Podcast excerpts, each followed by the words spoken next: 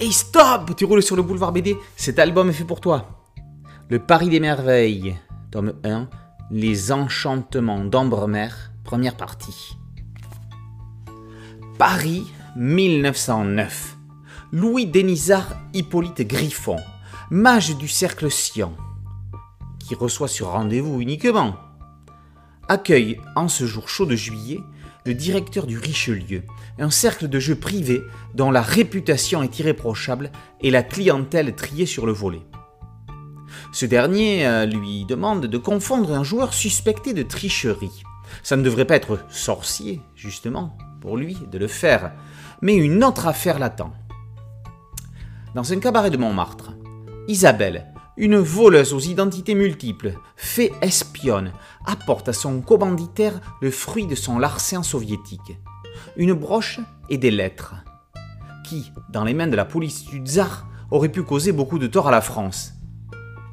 Mais avant tout, la broche doit être authentifiée chez cet antiquaire brocanteur, Isidore Alandrin. Tiens, Griffon doit s'y rendre aussi. Le mage et la belle vont s'y croiser et se retrouver mêlés à une affaire d'État.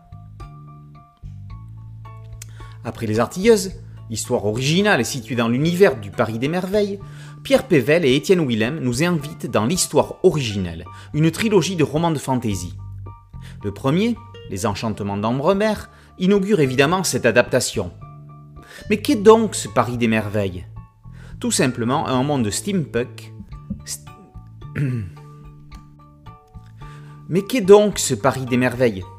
Tout simplement un monde steampunk dans le Paris de la Belle Époque. La capitale dans laquelle vole chat ailé, où un troll peut tenir un bar et les gargouilles prendre vie, cache un monde magique souterrain. Ambremer, capitale du royaume des fées, dans laquelle on peut se rendre d'un simple voyage en métropolitain. L'univers du roman est merveilleusement, le mot était tout trouvé, retranscrit par Étienne Willem. C'est lui-même qui a mené l'adaptation. Tout n'était pourtant pas gagné d'avance.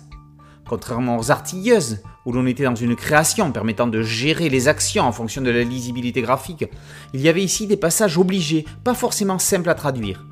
On pense par exemple à la scène où Griffon se métamorphose en entrant chez l'antiquaire. De plus, présenter et mettre en action autant de personnages en si peu de planches n'était pas non plus évident.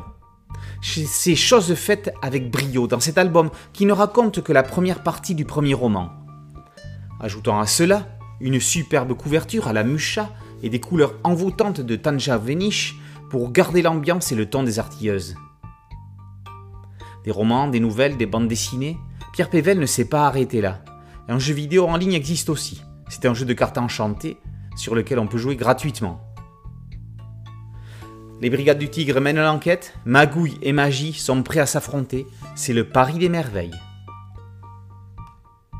Le Paris des Merveilles, tome 1, Les Enchantements d'Ambremer, première partie, par Willem et Pével, et par aux éditions Bambou dans la collection Dracou.